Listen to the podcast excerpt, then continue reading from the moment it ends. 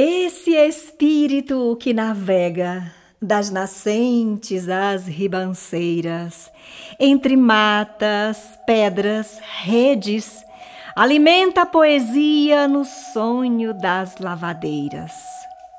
As dos rios se renovam naqueles braços de mar, pois cada dia é um rio diferente a passar. As dos poços e açudes de molho pegam a sonhar, versos arrebentam das espumas, das trouxas, do olhar, que de sonhos elas entendem, lavam todos todo dia e botam de quarador na pedra do meio-dia, ensaboam, enxaguam em bonitas melodias.